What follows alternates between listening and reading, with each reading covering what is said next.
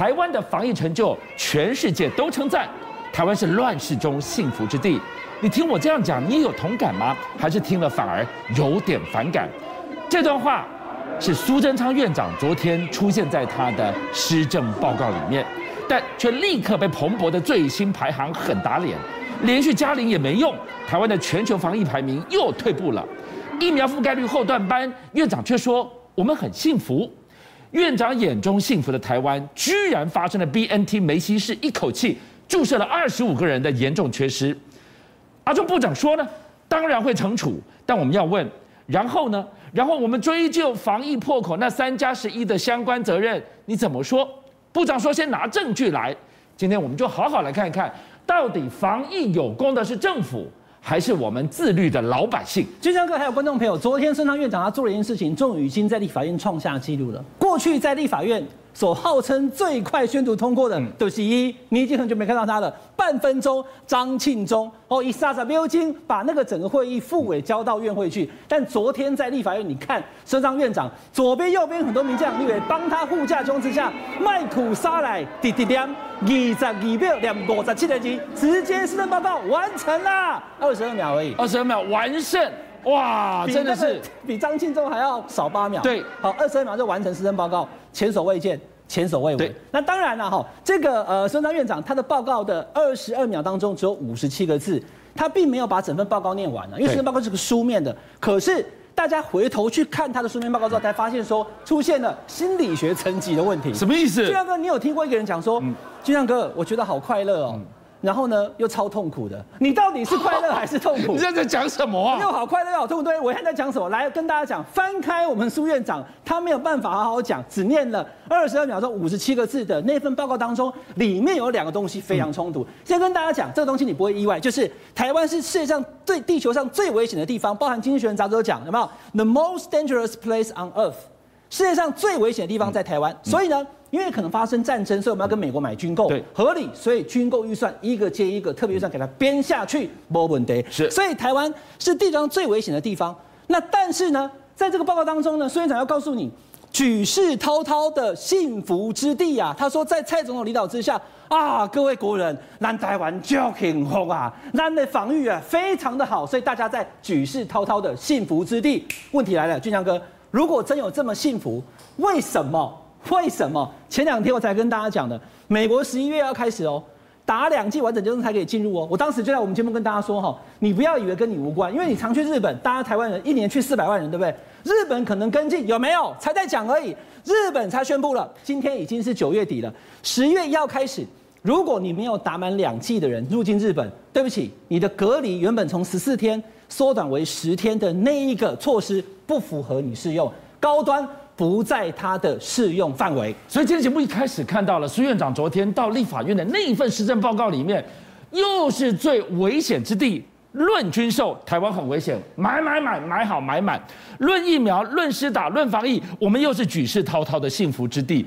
最危险的幸福的地方，那台湾到底是什么地方啊？我们今天现在疫苗其实它的施打的状况努力在前进的同时，他跟大家讲说我们可以打高端没有问题，世界会认证。结果呢，十一月的美国还没有认证，日本已经告诉你他不承认高端。然后另外还有一件事情就是说，你告诉大家我们是举世滔滔的幸福之地，我也不知道是谁帮他写的。彭博社彭博社的这个防疫的一个标准，上个月就像跟你知道我们是第几名吗？第几名？上个月？上个月我们已经摔到四十一名了，已经是后段班了，已经是后段班。是。这个月继续往后再摔一名，变四十二名。那我要跟大家讲哈，这个我不是要特别去批评谁，而是说我们现在目前的防疫政策，包含了我们的这个叫做呃旅客的这个哈，它的航行的自由度，我们的这个接种的疫苗的比例覆盖率，你就是没有赢嘛，你就是比你的第二季现在目前就是打了跟世界各国来比的话，你就是后段班。所以呢，刚刚所讲的举世滔滔的幸福，症你要被验证了。我们有没有？在疫苗跟防疫方面，真的在排名上是全世界的前几名？答案是没有。而这件事情呢，其实也反映在他的民调上面。大家注意看，这个台湾民意基金会所做出来的民调，你注意看哈，这个是苏贞昌院长他上任以来，二零二零年的二月，那个时候赖清德下来，换孙昌上来。观众朋友，您看，干单绿色、红色，大家都会看嘛。过去绿色是满意，红色是不满意，满意都一直高于不满意，一直高于不满意。就在这个时候，今年的五月疫情爆发以后，死亡交叉。红色在上面，绿色在下面。苏内阁的不满意度就已经高于他的满意度，不喜欢的人、不满意的人已经超过喜欢跟满意的人了。一直到现在四十七点七跟四十四十五点二，现在不满意的还是超过满意。所以苏内阁，你不要只有讲。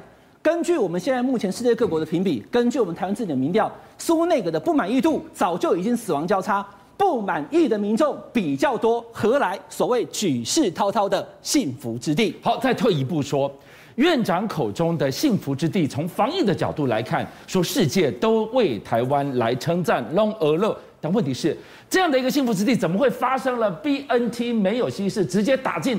二十五个人的手臂里这么重大缺失，你要跟大家讲说，我感觉很快乐，我感觉很安全，我感觉很幸福，那就不要出这种包。出了这种包，真的会让人家感到害怕。我跟观众朋友讲一件很简单的事情，BNT 的施打确实是比较复杂，因为 BNT 的疫苗哈就是这样子的一瓶，它其实里面的这个所谓的疫苗的原液呢是零点四五 ml，嗯，可是呢它有十五个关卡，因为它在零下四十度从冷冻柜里面拿出来。要先静置两个小时，因为它是冷冻的。对，你要先让它慢慢的跟常温当中，它变成是液态。然后呢，你要把里面的空气抽出来。抽出来之后呢，再打它指定的生理食盐水，再打一点八 ml 打进去，这就是稀释的过程。哈，就是这样子。那打进去之后呢，继续的静置以后，让那个东西原液加生理食盐水以后，加到了二点二五 ml 之后呢，开始施打。打多少？观众朋友来给大家看一下别的节目没有看过的东西，就是这个图一开始的打样。为什么我早在那么早之前跟大家讲这两批？所谓的简体字中文的，嗯、它上面写的是新型冠状病毒 mRNA 疫苗。对，因为把就今天我已经看到这里抖啊。哦，你看到了这个打样了。我今天把这个打样给大家看啊，在我们的报新闻，你看在打样上面写的清楚，跟最后的疫苗是不是一样？可是这个瓶身哦，它是滚一个圆形状，你看不到后面写什么？来给大家看，它写什么？它写每瓶零点四五 ml，对，就是原液嘛。对，你必须要稀释之后呢，可以打六剂。嗯哼。那六剂怎么打？就是每一个人打零点三 ml。嗯。所以如果你这样子去算的话，俊相哥，我跟大家讲，我已经算好，等一下观众朋友慢慢上去算哈。你每零点三 ml 当中哈，你打到的原液其实只有零点零七 ml 而已，零点零七非常的少。另外的部分就是生理食盐水合在一起变零点三 ml，再煮了给结果呢？结果刚刚我所讲的十五个关卡，居然恩主公医院它没有进行稀释，直接每一瓶拿来零点十五 ml 的抽零点三 ml 的煮了给，连续打了二十五个人，消耗掉二十五瓶以后，觉得怪怪的，到底怎么样？怎么一下子应该是可以让多少人去打？应该可以让一百多个人打的，他只打了二十五个人。打完之后发现说，我打错了以后，哇，黄高斌医师讲什么？他说你这个量不对啊，是六倍的量，全部打到身体里面去，简直身体的反应可能会像是被飞机撞到一样啊！要非常的赶快去注意这二十五个人。那我们很希望这二十五个人打到原意六倍的哈，这个这样子的我们的国人朋友身体不要有状况。那在国外，我也跟大家讲哈，有十多个国家都发生过这个事情，因为 BNT 它最复杂，它必须要稀释。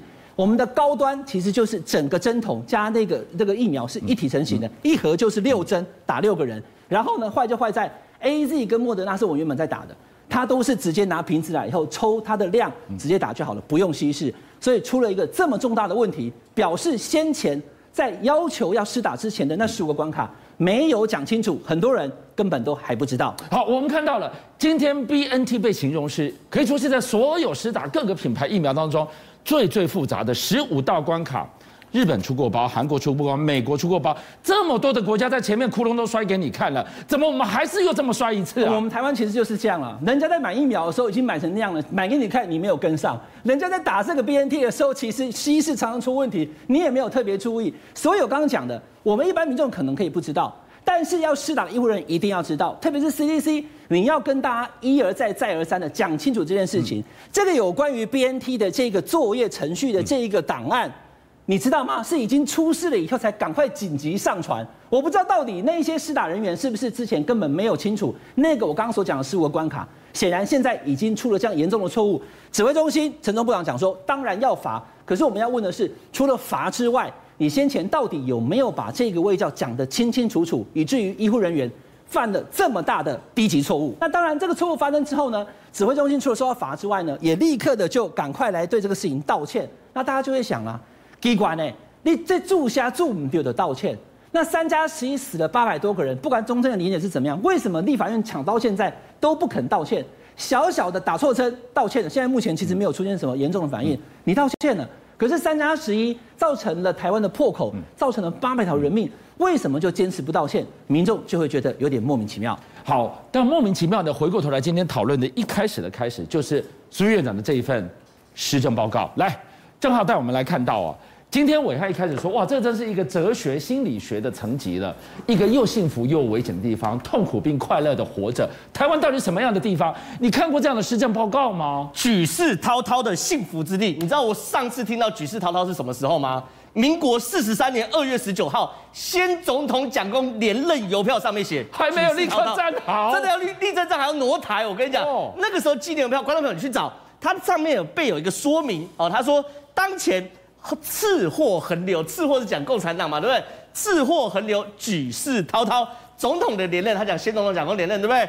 哎，兆民鼓舞，哎，还不是万哦，是兆兆民鼓舞，普天同庆，哎，这是民国四十三年那个时候搞的这个文宣举世滔滔，就你拿到二零二一年来这边举世滔滔的幸福之地，坦白讲，我先不管大家感觉到幸不幸福。第一眼看到就觉得有必要马屁拍成这样吗？我相信这个报告不是苏贞昌写的嘛，你就是下面的人去写这种拍马屁的文章，那我就问很清楚问题啊，你苏贞昌你要把自己搞得像新宿老仙一样吗？我们那时候在金门，呃，我们每次看金庸小说，新宿老仙出场要干嘛？法力无边，攻无不克，战无不胜。可是当你写用一大堆形容词在处理你自己的东西的时候，哎，抱歉，我讲实在话的。你对于民众感受是很差吗？之前三加十一的报告，我们已经讲过一次哦。那个时候三加十一报告说什么？他说：“哎，国际疫情险峻的此时此刻，台湾能够将确诊人数降至个位数，甚至出现零确诊，是乱世中的第二次防疫奇迹。”那时候我们已经骂过，有必要写成那么恶吗？肉麻吗？